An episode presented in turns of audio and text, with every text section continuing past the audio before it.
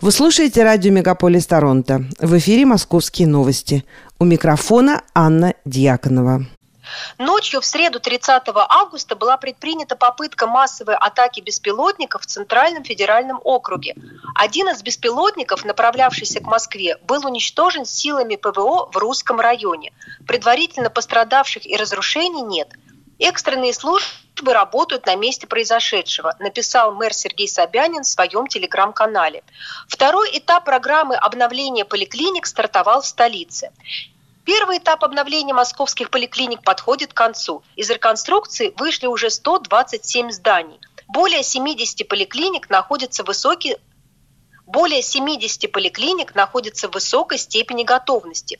Окончание реконструкции абсолютного большинства из них – это вопрос нескольких недель. Поэтому мы приступаем к реализации второго, заключительного этапа обновления амбулаторного звена – реконструкции еще 140 поликлиник, написал на своем персональном сайте мэр Москвы Сергей Собянин. Он отметил, что за четыре года реализации программы был накоплен уникальный опыт максимально быстрого и безболезненного обновления поликлиник. Сформированы эффективные команды реконструкции в медицинском сообществе и в комплексе городского хозяйства, который отвечает за строительную часть. Закончить полное обновление амбулаторного звена города планируется в течение двух лет, до конца 2025 года.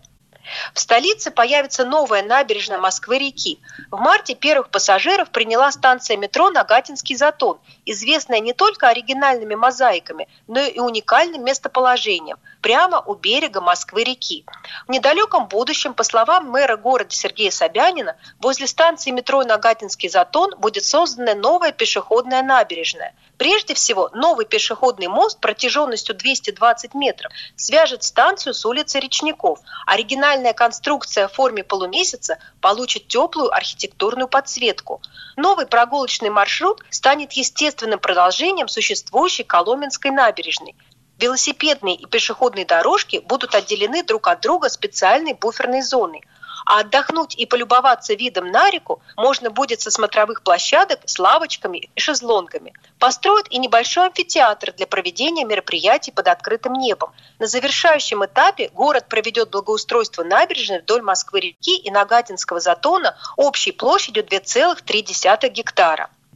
В столичных колледжах с 1 сентября этого года началась реализация 94 новых программ обучения. Об этом рассказала заммэра по вопросам социального развития Анастасия Ракова. По ее словам, были сформированы три базовых принципа построения системы обучения.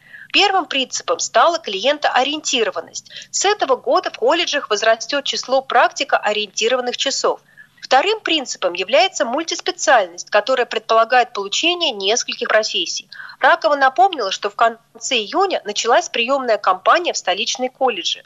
Около 190 тысяч заявлений на поступление было подано за этот период. В среднем на одно бюджетное место было подано 8 заявлений. На данный момент в городе деятельность осуществляет 53 колледжа, большинство из которых представляют собой крупные образовательные комплексы. В 36-й раз в Центральном выставочном комплексе «Экспоцентр» прошла Московская международная книжная ярмарка. В рамках ярмарки было проведено более 300 мероприятий, среди которых презентации книг, встречи с авторами, дискуссии, конференции и семинары. Впервые заработала новая площадка «У страниц нет границ», на которой состоятся презентации художественной и нон-фикшн литературы и мастер-классы. Свою продукцию на ярмарке показали более 300 участников из разных регионов страны – из Беларуси, Германии, Казахстана, Китая и Ирана. Кроме того, в этом году впервые состоялась Московская международная детская книжная ярмарка. Для посетителей подготовили обширную программу со встречами с писателями и иллюстраторами, книжными новинками, выставками, конкурсами и мастер-классами. Кураторами программы ярмарки стала Российская государственная детская библиотека. Новые туристические маршруты отправятся по древнерусским городам и на север страны. Об этом сообщили в пресс-службе Московской железной дороги. Как сообщают железнодорожники, билеты уже поступили в продажу. Стоимость поездок начинается от 8 800 рублей. Маршруты продлятся от двух до пяти дней. Так, в рамках тура по Золотому кольцу туристы посетят Ярославль, Иваново, Владимир, Суздаль, Ростов-Великий, Муром. Отправляется маршрут с Ярославского вокзала. Те, кто предпочтет отправиться в тур к северному сиянию, посмотрят Петрозаводск, Мурманск и Вологду и другие города. Новые маршруты запустят и в новом году. Оценить достопримечательности Сызрани, Тольятти и Самары можно будет в рамках тура «Жигулевские выходные», а Воронежа и Липецка в туре «Две губернии». Японская группа барабанщиков на бусе выступила на площадке Московского урбанистического форума в Лужниках в рамках программы «Чеховский фестиваль на улицах Москвы».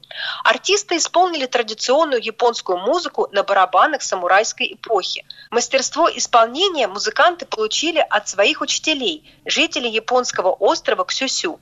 В этом году группа отметит свое 25-летие. Ранее стало известно, что 60 пар поженились в День любви на площадке форума в гостином дворе.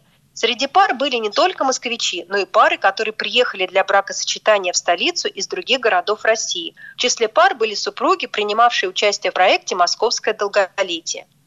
Это были московские новости, которые для вас провела Анна Дьяконова.